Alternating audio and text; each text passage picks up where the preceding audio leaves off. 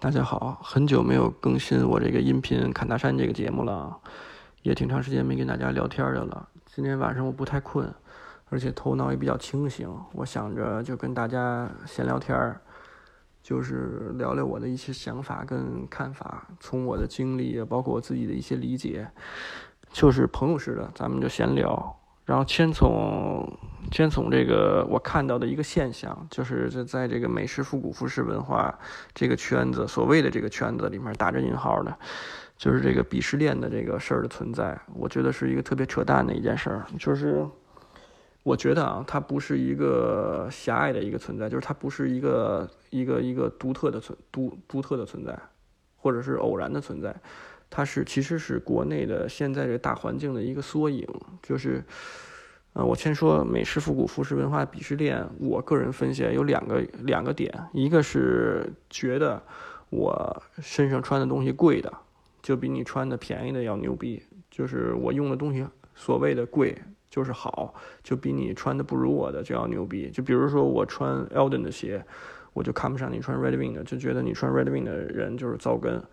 然后我养的牛是日牛，然后是窄腹织布机做出来的布料的，就带耳边的，保留耳边的布料的原牛啊，我就是真正的牛。你那个牛没有耳，没不带耳，就不是原牛，就是糟根。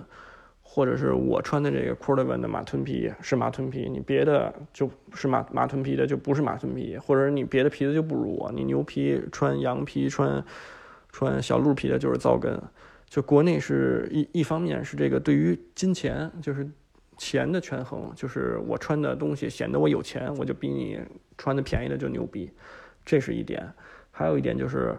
好像我入坑早，我玩的早，我接触这个美式复古文化比你早。我我是一个老的阿美卡基的玩家，你刚入刚入这个行，刚刚了解这个领域，你是小白，你就不行，你就你你你就是垃圾，我就比你强，就是这些都是存在的。而且是愈演愈烈的一个一个趋势，就是在国内的这个，因为我有时候微博推送啊给我就看，包括我看到的一些小网红也好，怎么也好，就自媒体也好，就是都在做这样一件事儿。就是其实我觉得这个是一个缩影啊，就是怎么说是一国内大环境的一个缩影。就是你看现在的平台一些窗口的露出，就是比如说微博啊。小红书啊，然后哔哩哔哩，就是各种的，像像像这个抖音也好，就是你发现推崇的或者是觉得牛逼的，就是钱跟权的挂钩，就是你越有钱越有权，你牌面越大，好像你就越越牛逼，你玩的东西越贵，你就越牛逼。你看国内这些平台推的，就比如说。呃，你戴的表五六十万，哎，你就狠，你就懂，你就牛逼，你就会会生活，好像你就会生活。你开的车梅赛德斯迈巴赫，你就牛逼。就是国内国内的自媒体平台什么，全都在推这些东西，包括这个生活方式品类也是也是一样，就是好像你学着人东京人的生活，你去玩户外，你玩 outdoor，叫 urban outdoor，现在讲就是像像人东京人似的。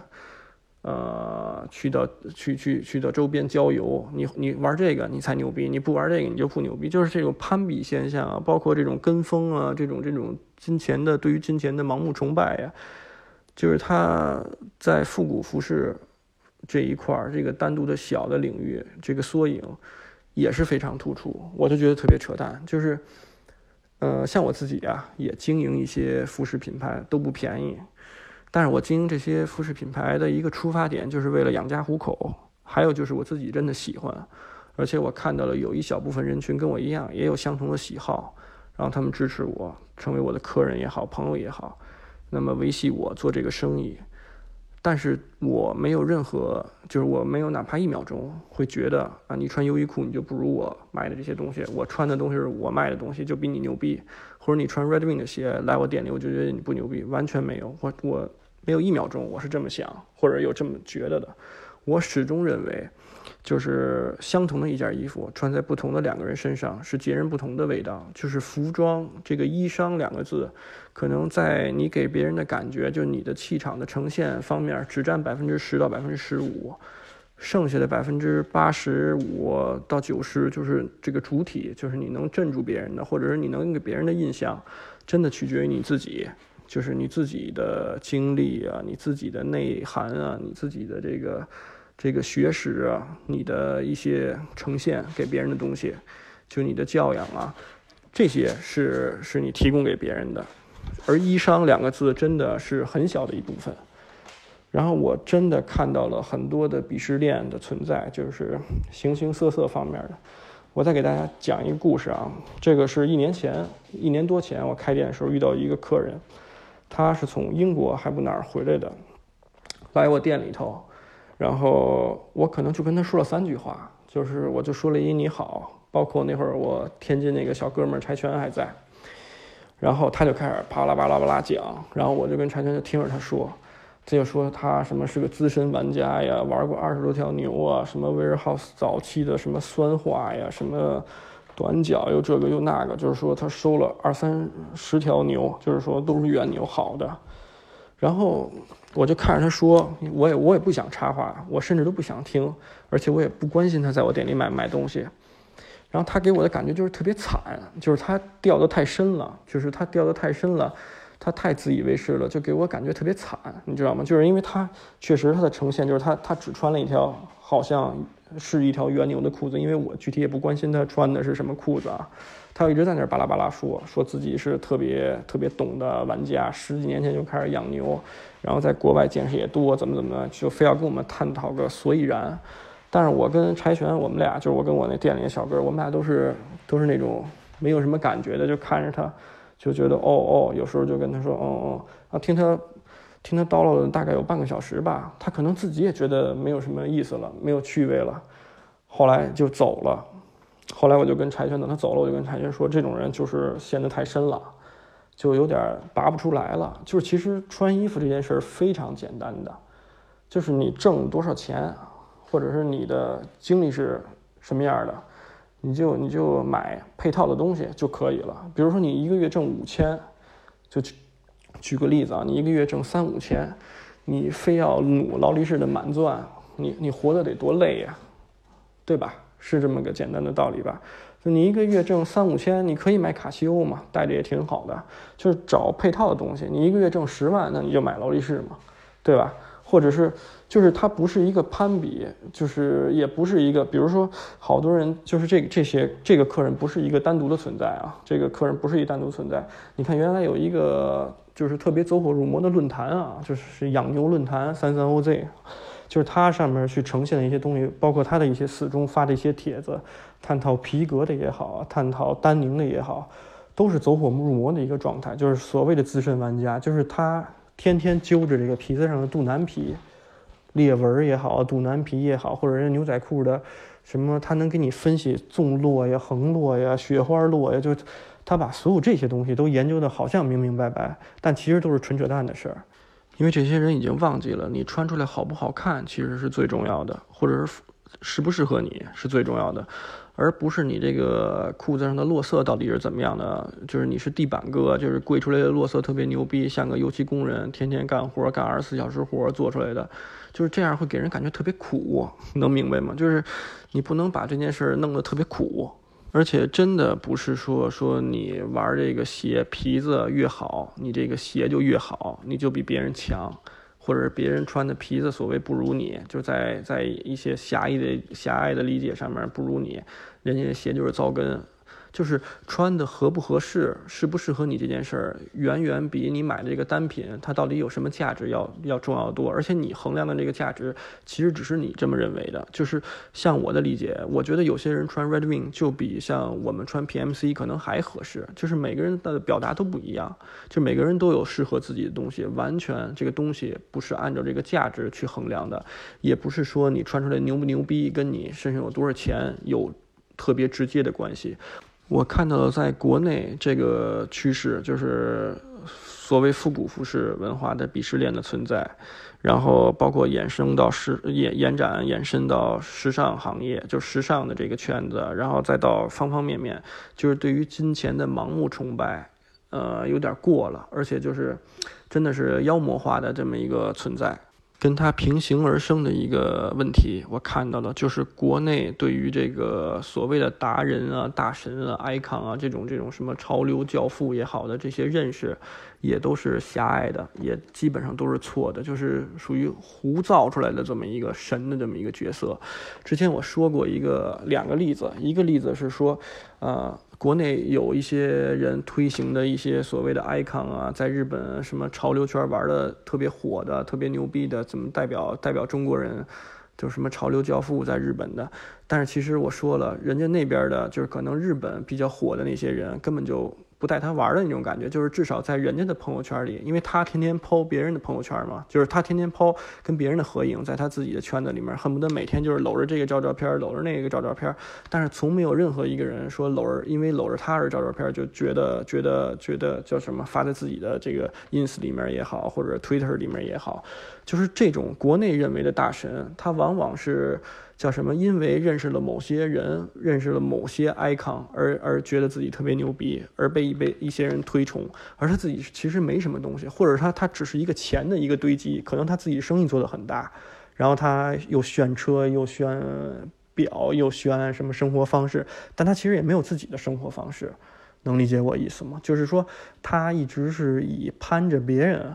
而加持自己的光环，而他没有做什么始作俑者的事儿，或者说他没有创造一些什么东西。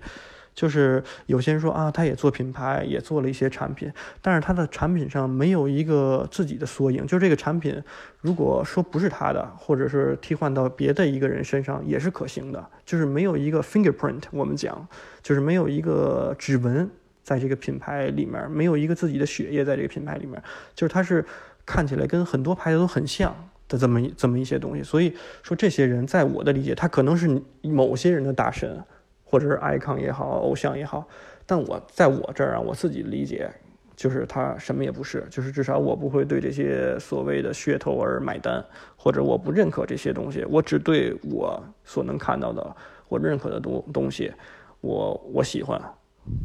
还有就是我想跟一些美式复古，尤其是美式复古。喜欢这个这个风格的朋友们说，就是什么事儿都别太较劲，就别太较真儿。就是你获取到了正确的资讯，比如说你看 ins 也好啊，你翻 google 也好，你查，比如说你对哪个军品感兴趣，你查它的年号，然后 google 上面什么都有，基本上或者用那个那个那个那个叫什么冰啊，什么什么都能查出来，就是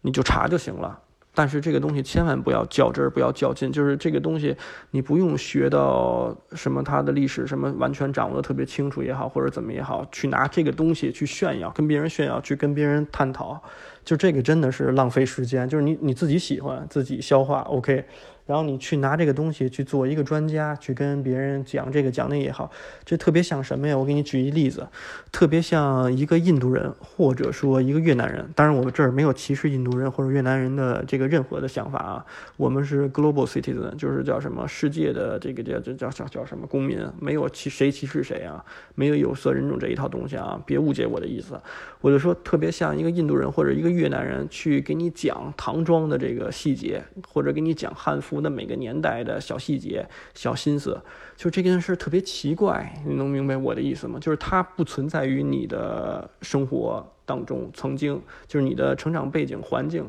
不是跟他其实没有什么关联。然后你去把它揪得那么细，去拿这个东西跟别人炫耀，当自己是大神，就大可不必了。就是这个东西完全就是一个自己的喜好，就是服装这件事儿本身。我觉得就没有什么可较劲的。你觉得这衣服好看，你穿在身上也好看，就 OK 了。那你就你买得起就买，买不起就不买。你找平替也好，你买假的都行，就是没有人在意的，就你自己开心就行。就是买服装本身就是为了满足自己的这个开心欲，就自己开心了就行。所以我觉得就是满天的，现在你看各种的，像尤其哔哩哔哩和这个小视频的弄小视频的这些，给你又科普这个又科普那个，就弄得自己跟比他妈美国人还了解美国人。你都没去过美国，宝贝儿，美国都不给你发 visa，都不给你发签证，就是你你想你做这些的点在哪？当然，我不是说纯粹的分享没有意义啊，就是你可以给大家做科普，或者把你收集的资料分享给大家，没问题。但是你拿这些东西跟别人炫耀，就是在什么网上就是就是这叫什么装逼啊，装大神啊，或者是我觉得有还有一群人捧这些人，就是就是挺扯的一件事儿，因为这个文化是别人的。我再讲一个有意思，就是有意思意思的一个现象吧，或者是一个我所见所感吧，就是你看国内现在人有的一些所谓的专家会给你分析 Levi's 的什么一九三零年以后他的收藏到一九八零年，就是他。他拿出几十件、十几件、二二十件的这种收藏，去给你科普、给你洗脑，告诉你我比你牛逼，然后啊，我就是专家，我就是 professor。但是其实就是你你这个事儿，放到日本来说，就是根本就屁都不算。你可能连人家城乡结合部的店都不如，就是日本随便一个地儿揪出来一个小的 vintage 的店铺，可能它都有一百件 Levi's Type One、Type Two 或者五零幺就。老的五六十年代，它一大堆一大堆的，因为那是人家的叫什么？美国原来在日本，不是原来啊，就一直在日本有这个驻军。从五十年代以后，就是这是人家的一个文化，就是就是所有人啊都会记着，比如说像短跑，像这种竞技比赛，你只会记得冠军。就是第二名就不会被人记住，你可能在国内忽悠忽悠别人当个大神也行，但是但凡出去过的、见识过的、去到日本的，他去过这些店铺的人，他就不会认可你。就是你做的这件事儿，就是你吹的这个牛圆的这个圈子，就就圆不回，就是吹的这个东西就圆不回来了。所以我始终认为，就是国内啊，没有说因为这个去讲别人的文化。能成为自己是大神，或者是能跟别人调侃啊，或者也不叫调侃，能给别人洗脑啊，去去去教育别人，去去告诉别人什么样的美式复古、服饰文化是对是错，没有，就是国内你看到的都是自己抒发自己的想法，就是玩的这些东西，就千万不要拜大神，没有大神。然后再聊，我想想还聊什么，就是。啊，之前我有一个挺要好的朋友问我，哎，为什么在小教胡同这边开店，在景山这边来开店，然后选择这样一个方式？我跟他说，就是为了开心，为了快乐，而且我也没什么压力，就是我不想做一个事儿。呃，会特别有压力，就是很多人看着特别光鲜的这些东西，就比如说，呃，生意，就单纯从从生意的这个角度来说，就是自己把自己夸得风生水起的也好，或者是资本运作也好，其实都背后的艰辛你不知道，或者他备受背后承担的压力你不知道。几年以前啊，大概是六七年以前，五六年以前，就是我也跟别人合伙，刚开始的就是做这个生意，去代理几个牌子。然后那会儿其实就是怎么说，不是说自己完全说了算，或者自己想法有时候就行不通，就是会被别人的意见左右，或者你必须得听别人的，那么其实就不是完全按照自己的意愿走，有些自己的想法就没法走得很顺，呃，压力会比较大。然后别人投你钱，肯定也为了挣钱，他也不是为了说帮助你成长也好，让你成为一个一个一个什么，让你锻炼，都是为了钱，人家才投你。所以那会儿就是怎么说，经历了一圈也不太顺利，也不太开心，就好聚好散了。以后完全拿自己的钱去做，啊，就做自己喜欢的牌子。从 PMC 开始，大概五年前吧，我经营这个牌子大概五年了。然后，哎，有什么我感兴趣的牌子，我能做得动的牌子，我就做。就是怎么开心怎么来，当然也好好做，我也很认真的在做，包括选的牌子也好，怎么也好，都是我自己喜欢的。那么。我曾经有一个时间段就特别也想证明自己，就也想跟别人比，但后来突然可能就这几年吧，突然成长了，就不想跟任何人比，或者不较劲了。就是，呃，我原来也也会想，哎，我做的牌子会不会是不是比别人都好，或者是我做的牌子怎么能够把它捧得特别好，让客人买？就我现在也在做一件事，就是会写帖子，会介绍我的东西。就我写的每一篇帖子，或者是我做的这些功课。呃，努力去介绍这个牌子隐藏的这些东西，别人看不到的东西，或者是我本能看到了一些东西，我想分享给别人的原因的初衷，其实就是因为我想介绍给大家，并把它销售出去，就是能回笼资金挣钱，养我这个小家庭，包括养我的团队的成员。就是我没有那么伟大啊，就是说去介绍一个，就是花自己的精力去给别人科普啊，或者是去怎么怎么着，去去去。去去分享这个，分享那个。其实我做的这些东西，就是我微博上面，不是说这个这个这个这个节目啊，这个这个录音的这个节目，就是闲聊天的节目，就是纯属介绍自己的，就是分享，就是这个没有，就是我写的微博也好啊，写的一些软文也好，去介绍一些品牌类的东西也好，真的原因就是为了我想去卖这些东西。我相信所有的店铺都一样，就是或者说大家努力去做一些事儿，去让别人看到，去获取资讯的一个原因，就是为了达成一些目的。就是大家现在看到好多就是风生水起的店铺也好，或者说一些信念、一些信仰类的帖子也好，或者是一些呃有倾向的帖子也好，都是这这个目的。就是如果特别牛逼，他不愁吃不愁穿，就这个店坐着躺着都能挣钱的那种店，他是不需要发消息的。就是有这样的店。然后，呃，我昨天晚上跟 Masaki 桑，就是这个 Trophy Clothing 的老板通了一个电话，就是他，呃，去拜访了他的一个前辈，他这两天在 ins 也发帖子了，他就给我介绍，他说日本有一波人已经玩了三十年，就是因为像 Masaki 先生他们这样的人，就相对于玩了三十年的人就是后辈了，他们做品牌十五年、十六年就这样。他说那些人群就是真正玩的深的、老的这些人群，甚至都不用社交媒体的。就是因为他这店已经开了足够长，他们甚至连智能手机都没有，就是你很难想象，他们也不发帖子，但是他这店在一戳就是戳了。二十多年、三十年，可能卖 vintage 的东西，或者自己做的小品牌，他不愿意推广，他的客户群体已经够了，就是他什么都不干，他每天等着他这二十年、三十年攒的客人就够了。所以这些人是有这样的店的存在的，就这些。但是我们在国内目前没有这个沉淀，包括我自己也没有这沉淀，所以我需要去推广、去宣传、去介绍我代理的品牌，去让大家认可，让大家能够达成消费。就我需要养活我自己、我的家庭跟我的团队，就像我之前说的。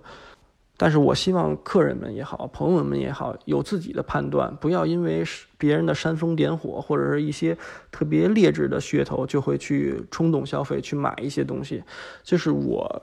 呃，有些现在比较火啊，有几个牌子比较火，像 Real McCoy 啊，像 Time Warner Clothing，就是 At Last。然后怎么说，客人们去买他们，我觉得。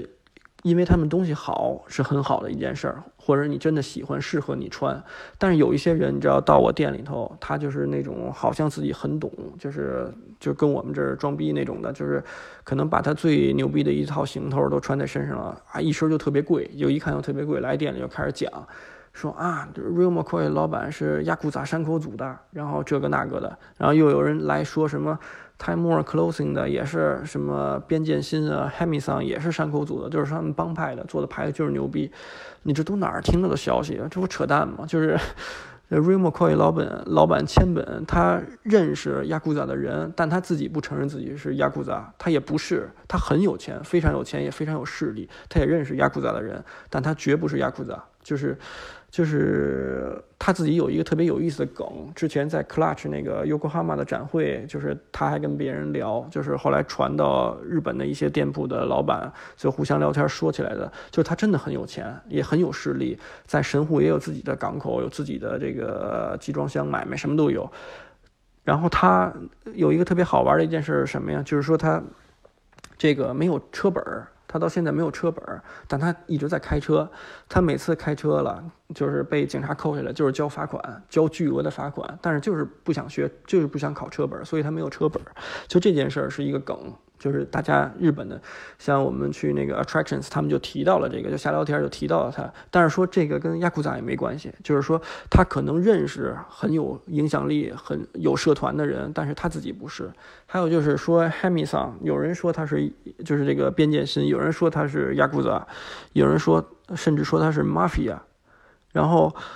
就是 mafia，就是黑手党啊，就意大利传过来的黑手党，就说什么的都有，就太邪乎了。就是这是纯扯淡的。这个他们有跟他们有合作关系的朋友讲过，说这个 h a m i s o n 跟他的圈子这个朋友，可能年轻的时候十几岁、二十岁是暴力团的人，就是会会跟人打打架啊什么的，仅此而已了。他们根本跟黑帮什么一点关系都没有。他们可能有朋友在 mafia。或者在这个雅库扎，但是他们也没跟别人说呀，就是他们可能认识这样的人，但他们自己不是，他们都是，呃，做服装生意，靠卖衣服去挣钱的，就是做一个很常规、很本分的一个生意。就是你如果买 Real McCoy 也好啊，买呃 Butcher Products，就是买 timer Clothing，Atlast，你是因为这些所谓的故事你去买，你觉得你穿上这个衣服，你就是 Mafia 也好，你就是雅库仔也好，那就特别扯了，就是就有点装逼了，懂我意思吗？就因为。呃，很多很多现在的这个这个这个叫什么？国内有一些所谓的呃脑残粉儿也好，或者是一些获取资讯渠道比较扯的这些，就是他没有自己的评判标准，他就是听人说什么就是什么的这些人群，他会因为这些噱头、劣质的噱头，或者或者想要跟别人显摆什么，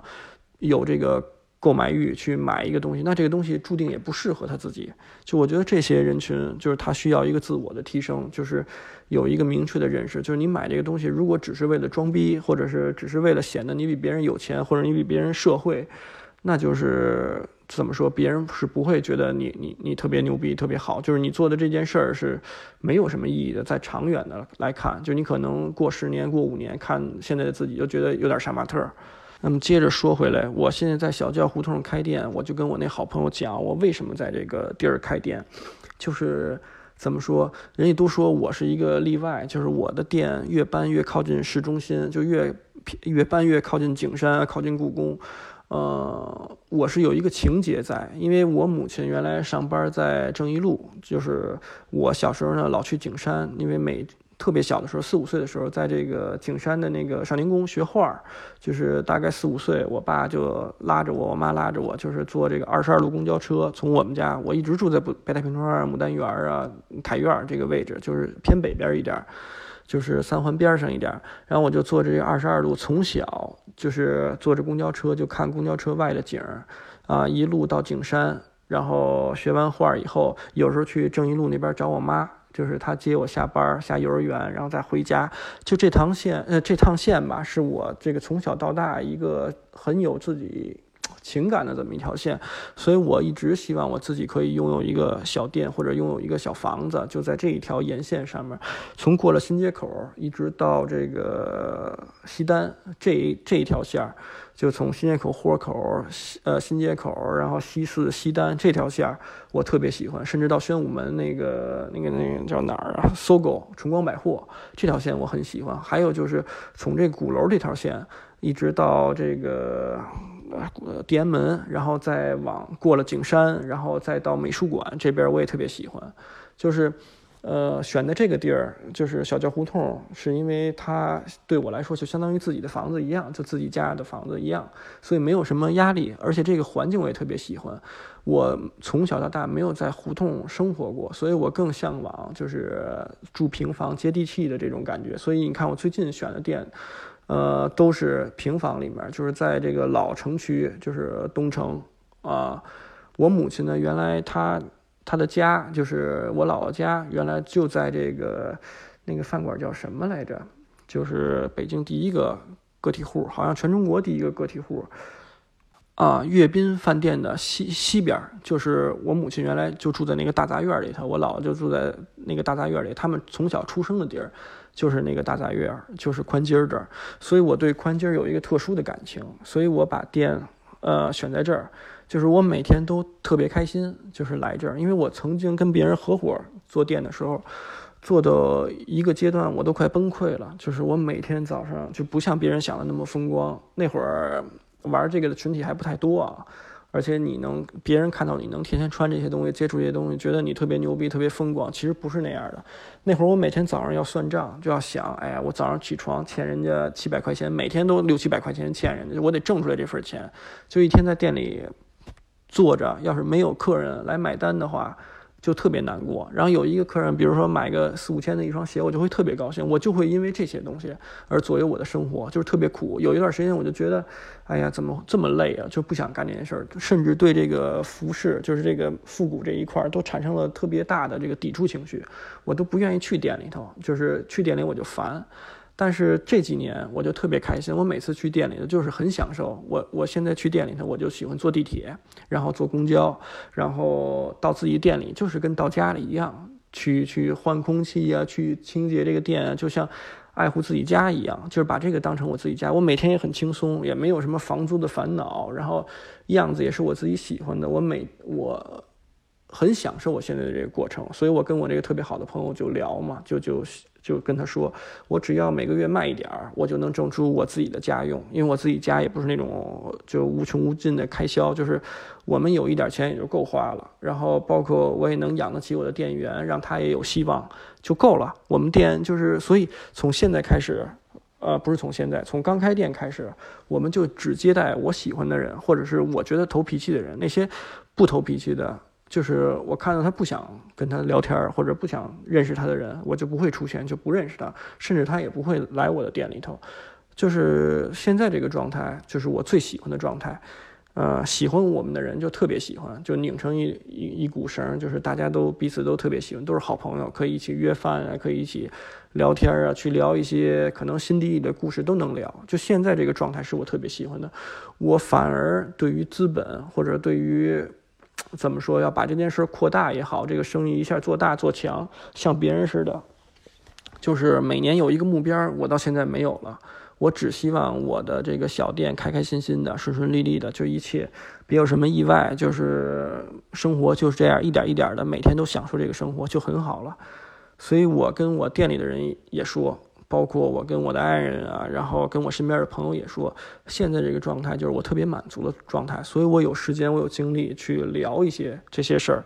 然后给一些更年轻的朋友一些建议啊、想法呀，就是能能分享一下我的经历跟感受，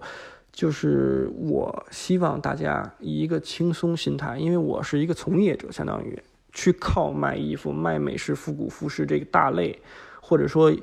现在我可能做的不是完全是这个大类，可能一半儿是这个大类，一半儿又是别的感觉的，就是更加，呃，日常啊，更加更加都市一点的这种这种风格，就是不是完全的什么卡其啊，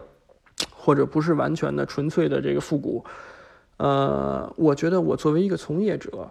啊，我现在有这样的心态，我觉得对于一个消费者来说，或者对于一个爱好者来说。就是它有一个度，一个点，就是不要超越它，或者是你较劲，别较那么认真，就是到一个点，OK 收住了，那你会觉得从这个，你穿这个衣服，你了解这个文化，会会给你带来喜悦，会给你的生活，就是你会觉得会因为这些东西而开心，而一旦你过了那个点，就是你。过分的去追求一些东西，过分的去要了解深入了一些东西，就就有点没意思了。就是你到有一天你会觉得，哎呀，我浪费了一些时间去抠这些东西。所以我现在比较抵触什么样的群体呢？我比较抵触那些钻牛角尖的。或者说直白的说，就是那些老三三 OZ 上面的那些那些较劲的那些人群，就他一定要了解个所以然，一定要有个比较，一定要说你的不行，他的行，就是一定要把这个呃肚腩皮给你指出来，就说你这就是糟根。就这部分人群，我是真的很抵触，而且我是觉得这些人真的是闲的蛋疼，或者是他们的眼界也比较低。就有点井底之蛙那意思。当你看的更多了，你到有一天，你如果经常去日本的，就不是经常，你如果有机会走到日本的店里，去看看他们的状态，就是他们的销售、他们的客人的状态。其实大家买衣服的出发点就是为了好看，自己穿着好看和适合自己，就是别的攀比啊这些东西，或者是你穿的东西到底有多稀有、多值钱，这些东西没有任何意义，就是一点意义都没有。啊，最后再给年轻的一些朋友的一些建议，就是，呃，就分享一下我的想法啊。当然，你特别有钱的，就是你是富二代也好，或者是你岁数相对来说大一些、成熟稳重一些，你有自己的财富积累，你想买什么买什么。我只是对年轻的朋友来说，那就是你缺什么买什么，就是你的预算没有那么充足的时候，那你就缺什么买什么。你千万别就是相同东西买一大堆，这样你会后悔的。就是你有一天会后悔的，比如说我说一个我们的客人，我认识他的时候大概是三年前吧，我那会儿刚认识他，刚看到他的时候，他那个状态啊，就是他还是一个学生，也没有什么收入，然后他就攒钱啊，就是不吃不喝那种的，真的是不吃不喝的，就买原牛，就是就是只买牛仔裤，然后就是有什么有点稀奇古怪的噱头的牛仔裤就买，别的什么都不买，就是原牛。他那会儿可能攒了都十几条了，从也跟我买啊，然后后来慢慢的我们变熟了以后，我就跟他谈，我就跟他说，我说你再有钱，你别只买牛仔裤了，因为这样其实你觉得每条牛仔裤都不一样，但你给别人的感觉是一样的，就是你可能穿的都是原牛，对于别人来说，哎，你怎么只有这一条裤子？我就说你怎么给自己捯饬的，就是稍微好看一点，就是让自己更丰富一点。就你可能每年花牛仔裤的钱也是这么多，你买十条牛仔裤一年，他没买那么多啊，七八条。然后，你可以把这个钱换出来，因为你牛仔裤已经够多了，你就买点什么上衣类的呀，衬衫啊，然后买一双小靴子呀，或者是小球鞋呀、帆布鞋呀什么的。然后慢慢慢慢的，哎，他就有转变了，他就不是把钱只买一件东西上面，因为他一直是预算有限嘛。然后这几年越来越好了，当然预算越来越好了。后来我们大概是四五天前一起吃饭，他就跟我说，他说那会儿还好，就慢慢有转变了。他说我磕的那些牛仔裤都没有意义。就当时他觉得，哎，费尽心思收藏那些东西，包括从托人家从雅虎上拍的有扎的这些东西，现在看来真的是没有任何意义。就是他觉得很稀有，很那什么的。他说，唯一可能对他来说，就是他曾经花了这个精力去干这件事儿，就这是他年轻的一部分回忆，但是也是比较青涩的回忆。就是真的是这样。就是我希望分享给年轻的、呃预算有限的朋友们。就是相同的东西，或者是看起来差不多的东西，你不用买一大堆。就是你如果还有什么东西你没有买过、没有尝试过，你可以尝试。就像对于我来说，呃，我大概有三件 chambray shirt，就青年布衬衣。我有一件是比较常规的工装款式的，就是比较肥肥大大的，然后就是呃常规的，呃左右两个口袋的。然后还有一件呢，chambray shirt 是 Figure Makers 的 PMC 的。然后是搭配正装穿的，浅蓝色一点，就颜色发浅发蓝的。然后我还有一件，就是一个套头，就是四分之一开口的，就是能套头，呃，能开到胸口那个口袋，呃，那个扣子，底下是通着的，一大片儿的，前后片儿那种的缝的。我只有这三件，我也不会再买。虽然我特别特别喜欢这个青年布衬衣，然后就像我牛仔裤也只有两条。就其实我是什么都可以买，因为我可以随便拿嘛，从店里头，就是因为我自己进的货，我不可以，我喜欢什么就买什么嘛。